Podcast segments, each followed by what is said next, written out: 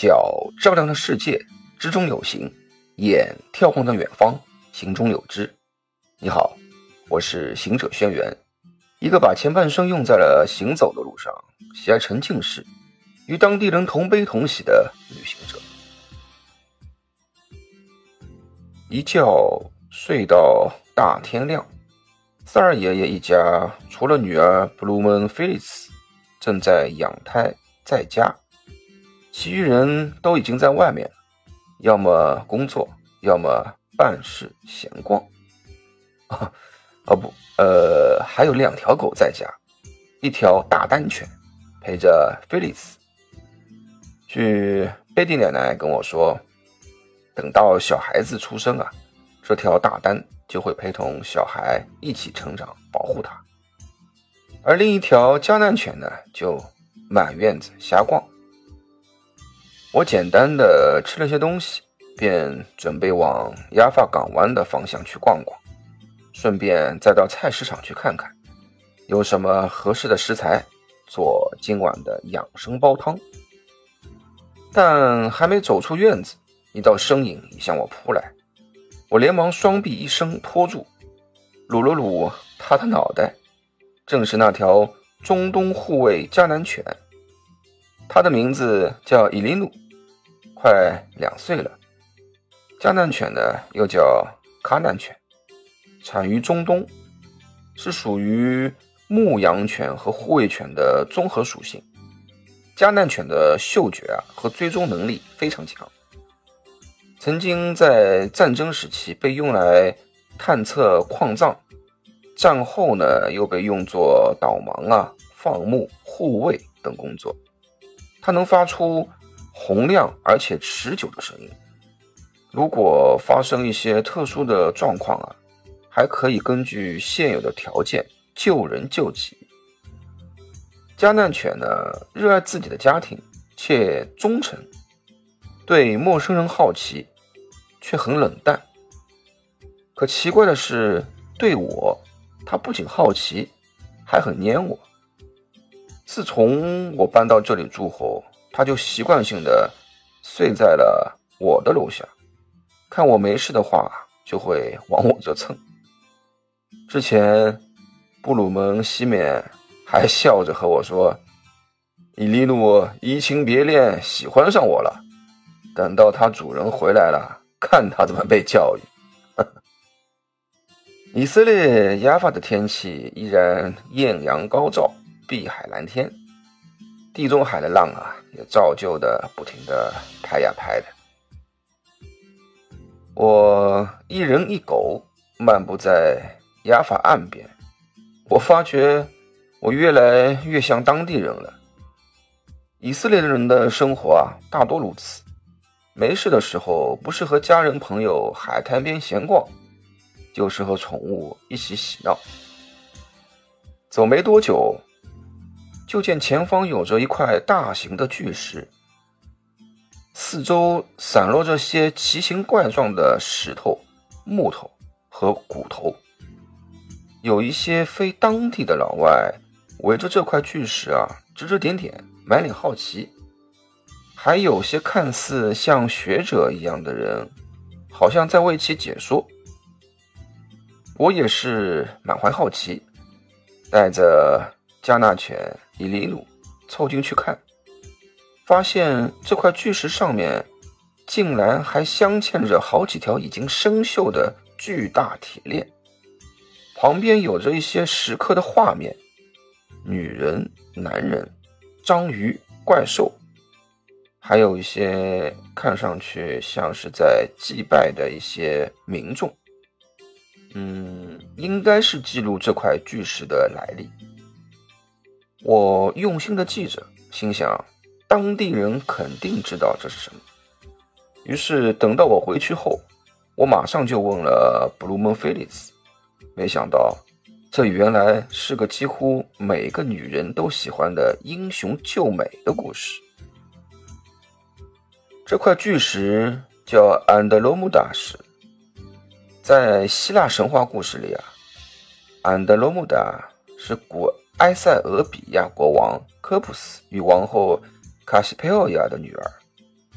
因为王后不断炫耀女儿安德罗穆达比海神的女儿们美丽，得罪了海神波塞冬之妻安菲特里特，和惹怒了海洋五十个女仙们，一致啊，请海神波塞冬替他们报仇。于是，海神发大水，逐步的、慢慢的去淹没国家，还派海怪科特。蹂躏埃塞俄比亚，国王科布斯恐慌，于是呢就请求了神谕求事。神谕告知，想使国家啊得到解救，就必须把女儿丢给妖怪卫士。于是人民啊民心惶惶，顿时闹得沸沸扬扬，纷纷要求国王啊献出自己的女儿，拯救全国。绝望之余，国王只好下令啊，将安德罗姆的锁在了巨石上，等待海妖来吃。就在这时，天神宙斯人间的儿子半神帕尔修斯一路啊飞行，来到埃塞俄比亚的海岸边，看到这个情况啊，连忙询问。国王和王后只得内疚而又无奈痛苦地说明了缘由。帕尔修斯听了之后啊，就对安德罗姆达说：“我将正式的向你求婚，你如果愿意接受的话，那我就将可以名正言顺的救你。”安德罗姆达当然愿意，国王王后也愿意啊，把整个王国作为嫁妆。说话间的时候呢，滔天的海浪滚滚而来，海水中啊，冒出一个妖怪。宽宽的胸膛盖住了整个水面，身上好多好多的身须，忽长忽短的扑向了他们。帕尔修斯啊，腾空而起，从空中猛扑下来，与海怪科图恶斗起来。终于呢，帕尔修斯有机会用杀死美杜莎的利剑，狠狠地刺进了妖怪的背部。只有剑柄露在外面，海怪科特啊，疼得窜到了空中，然后呢，又沉入了水底，疯狂的挣扎着。帕尔修斯一再的朝他身上刺杀，直到他的身躯啊，不断的被斩断，再长出，长出又被斩断，口中涌出了黑血。帕尔修斯这才拖着伤痕累累的身体啊，再次的用剑。把海怪科特四分五裂，真正的把他杀死了。接下来呢，相信你应该也能够猜到了。从此，帕尔修斯和安德罗姆达过上了幸福而美满的生活。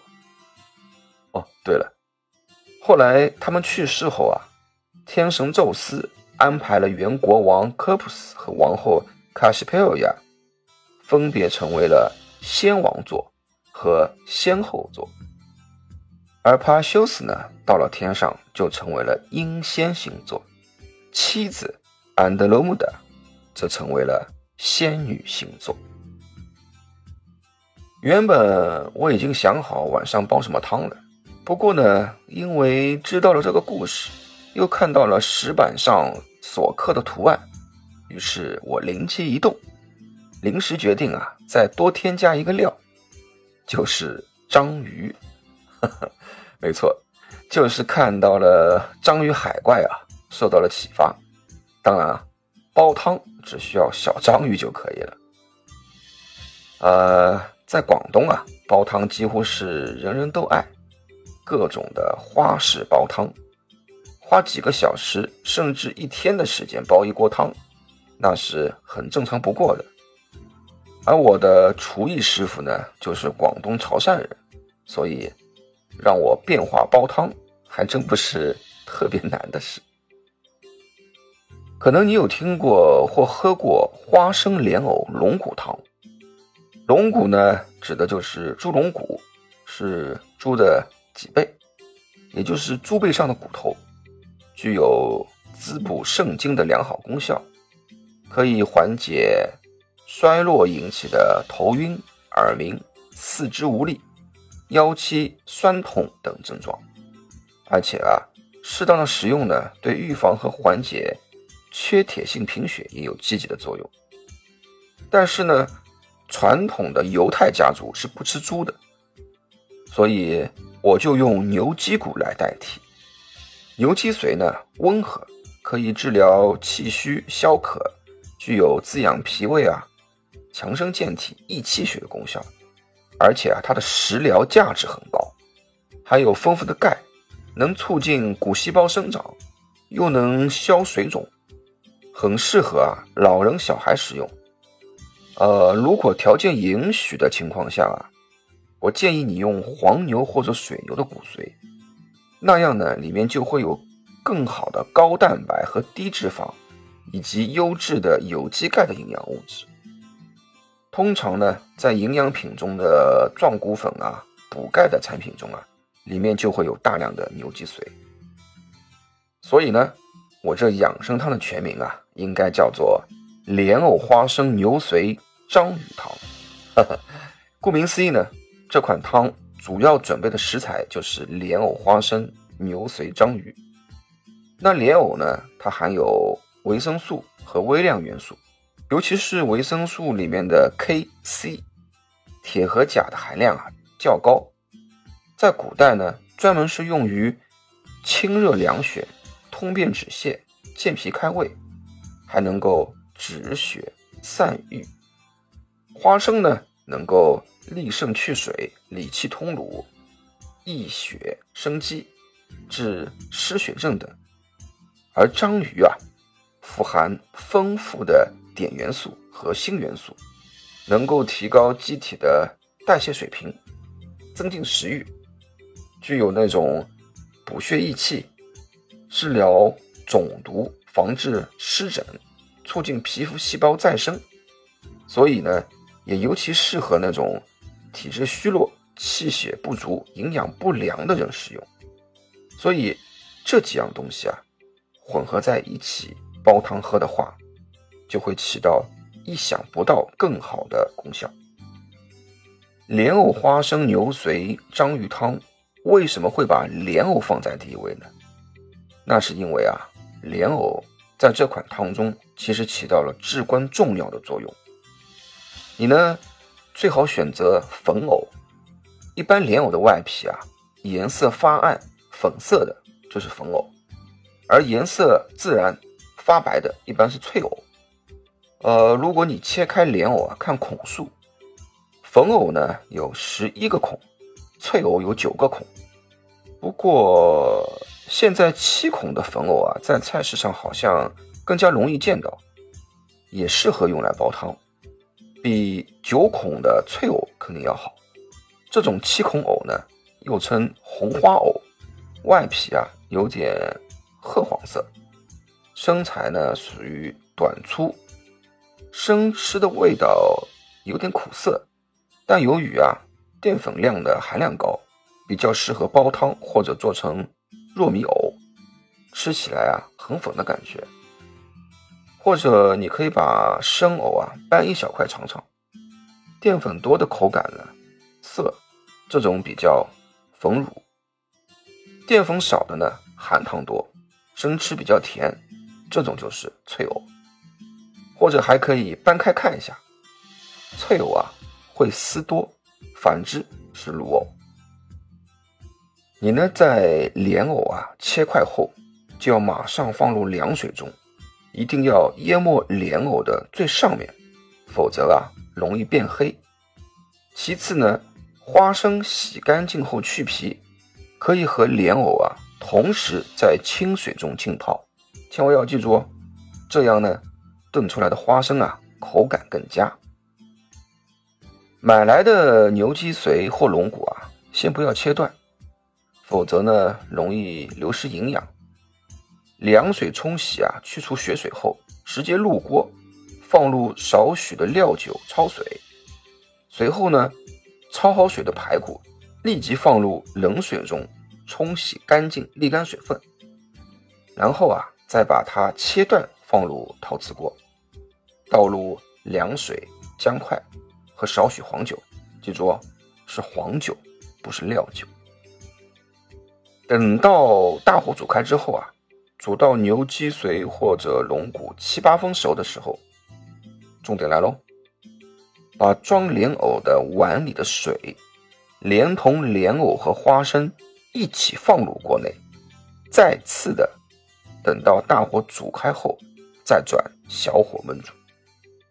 炖汤过程中呢，呃，每隔半小时啊，顺时针的搅动翻动下，以防粘锅，这样呢也能够保持食材的协调性。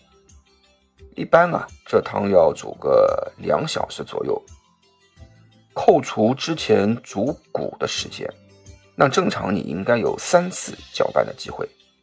在第一次搅拌时呢，你就要把小章鱼给放进去了。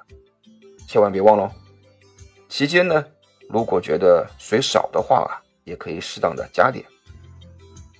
知道为什么要顺时针搅动吗？